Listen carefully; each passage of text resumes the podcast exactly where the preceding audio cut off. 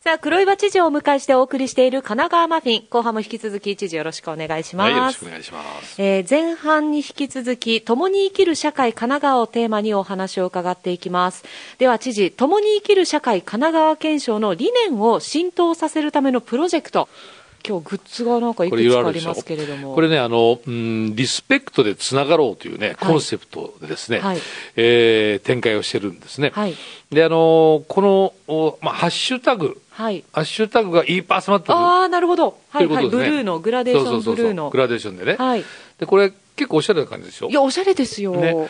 で、これ要するにその、つながるというイメージですね。はいこうみんなつながってると言われてみればど、すごい意味がいっぱい込められてるそうそう、んですね。今みんなつながってんだなっていう感じするでしょ？はいね。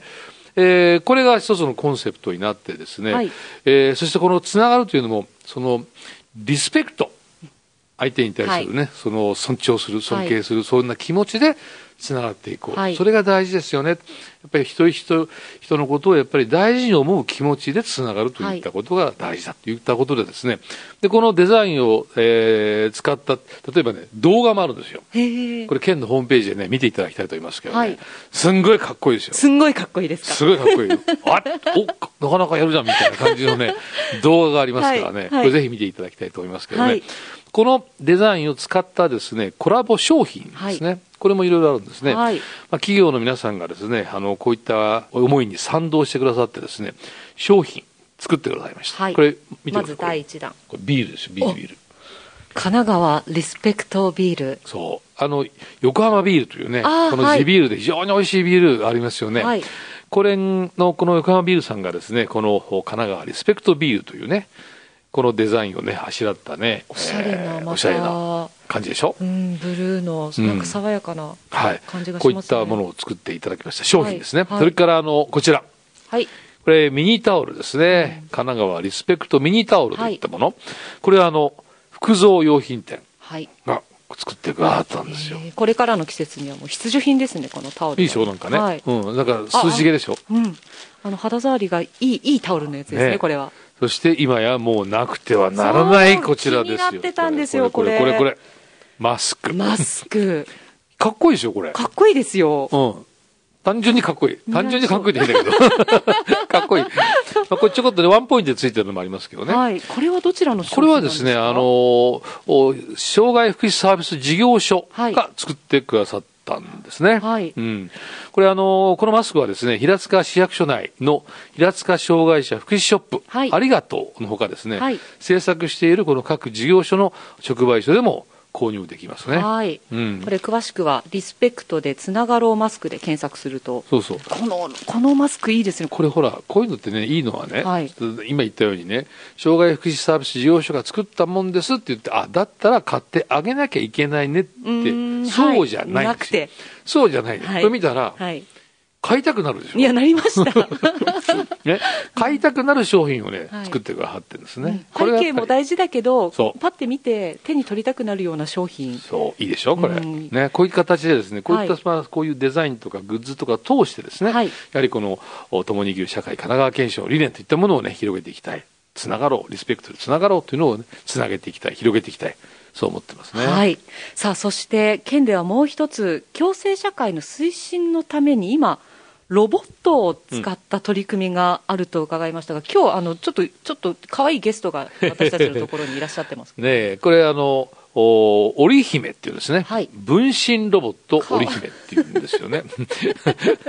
可愛いロボットが。これ今はね、あの、えーおとなしくしてますけどね。はい。これは実はですね、遠隔で操作ができるんですよね。この織姫を。そうそうそうそう。えーそしてあの、遠隔で操作するとですね、そのはい遠隔先でですね、この喋ったりなんかすると、ここから、この目の前にいるね、はい。えー織姫がね、喋るんです。その生の声を。生の声ですよ。はいそのご本人の声をあ出す。あ、それと遠くからそうそうそう。の声を、そうそうそう。それで、このね、手もね、いろいろ表情あるんですよ。その拍手したりとかね、はい万歳したりとかね、パッと手を挙げたりとかね。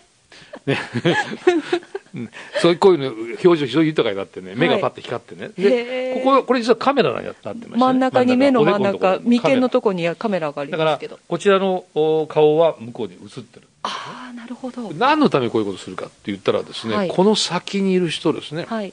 遠隔操作する人はどういう人かって言ったらですね、例えば難病とかね、はい重い障害を抱えてですね外出が困難な方そんな方はですねこの織姫を使えばですね、はい。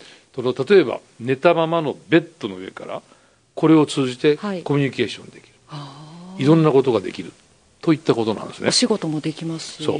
これね分身ロボカフェっていうのがあったんですよ、分身ロボカフェ、うんこういったねその織姫はい。が全部給仕するというね、カフェ。こんなちっちゃい手のひら広げたぐらいの身そうそうそう。長なのにこの人はねあのいろんなねそのねおお話をしてくれるんですね。各テーブルにね、はい。い、て。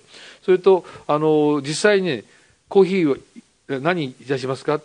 コーヒーですか？わかりましたって言ってねロボットがずーっと寄ってきてね。これはもっと大きいやつですよ、はいはい。寄ってきてあのちゃんと注文取ってちゃんとコーヒー運んでくれるロボットがいるんです。へでえそのロボットが全部運営しているね、はい。あのカフェなんだけどうロボットが運営してるって言ってもその操作してるのは人間なんですよはいではい。その人間の皆さんっていうのも実は障害者とか難病の方、はいたまたま私もそれを体験したんですけどね。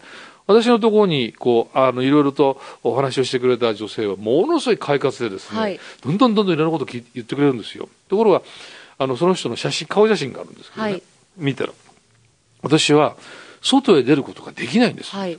外へ出るとあの体がおかしくなってしまうそういうね難病なんですって言って、言うんだけど、はい。全く感じさせないでこの織姫を使ってねコミュニケーションができるっていうねはい。こういう素晴らしい優れものなんです。いやほんとすごいロボットが出てきましたね。いろんなイベントとかでも使えるんじゃないですか？イベントでこれもね実はね、はい。この人を県庁で採用してるんです。え？この織姫。県庁の方こなんですかこの織姫さんは。織姫。もちろんこのロボットだけじゃないですよ、はい。このロボットを動かすはい。人はい。と共に採用してるんです。意味わかります？うん今うんわかりますわかります。これあの ALS っていうね病気ありますよね,、はいね。はい。筋萎縮性側索硬化症というね、はい。この病気、えーこのね高野はじめさんという方がいらっしゃってですね、この方に共生社会アドバイザーといってですね県が正式にねお願いして、はい。仕事をしていただいてるんですよ。えーどんなお仕事をされるんですか？この方は本当にね自宅でですねそのパソコンはい。目を使ってパソコンを操作するんです。目を使ってパソコン、目でパソコンを操作してあそしてこう文字を打ち込んでいくんですね、はい。でポンと押すとですねそのお音声がここに流れてくる。高野さんのご本人の声じゃないですよ、はい。それは、はい。ロボットの声になってますけどそれがザーッと言ってくるんですね。そのね高野さんってさ実はねすごい人でですね、はいもともと NEC 中央研究所にいらしたね、はい。その大変なね、その、えー科学者なんですよ。はい。でね、えー米国のスタンフォード大学のね、コンピューターサイエンス学科の客員研究員としてね、お在籍したこともあるとはい。言った人なんですね。はい。それだけのこ能力のある方がですね、たまたま ALS にかかられたと言った中で、この織姫を使うとですね、その彼の持ってる能力が十分に発揮できて発揮されると。県の障害者施策に対してですね、はい。どんどんどんどんね、意見を言ってくださってるんですよ。すごいでしょ？すごい すごいですね。だからそういうね、障害っていうのはあってもですね、はい。例えばこういうテクノロジーによってね、はい。その障害の部分を埋め合わせすることができたら、ものすごくその力を発揮することができるじゃないですか。はい。はい。まあ、こういった形でもね、やっぱり共に生きるという形で実現するという一つの姿でもありますよね。もっともっといろんな方にこう配りたいですねこの織姫いや、もっともっと活用できるということですよ。そして今、今ねまたね、あの、募集しようとしてるんです。今、はい県庁し職員としてえね。え受付やってもらおうと思って。ああいいですね いろんな可能性がまだまだあるということですね、さあえー、いろんなちょっとね後半面白いあのプロジェクトのお話もお伺いしましたけれども。では最後に知事からリスナーの皆さんへメッセージをお願いします。はい、もうあの、津久山入連事件というね、忌まわしい事件から4年経ちましたけどね、えー風化させることなくね、やはり共に生きるということはどれだけ大事なことかというのを改めてね、皆さん考えていただきたいと思いますね。共に生きる社会、神奈川、これをしっかりね、作っていきたいと思いますね。はい知事ありがとうございました来月もよろしくお願いしはい、ます、ありがとうございました。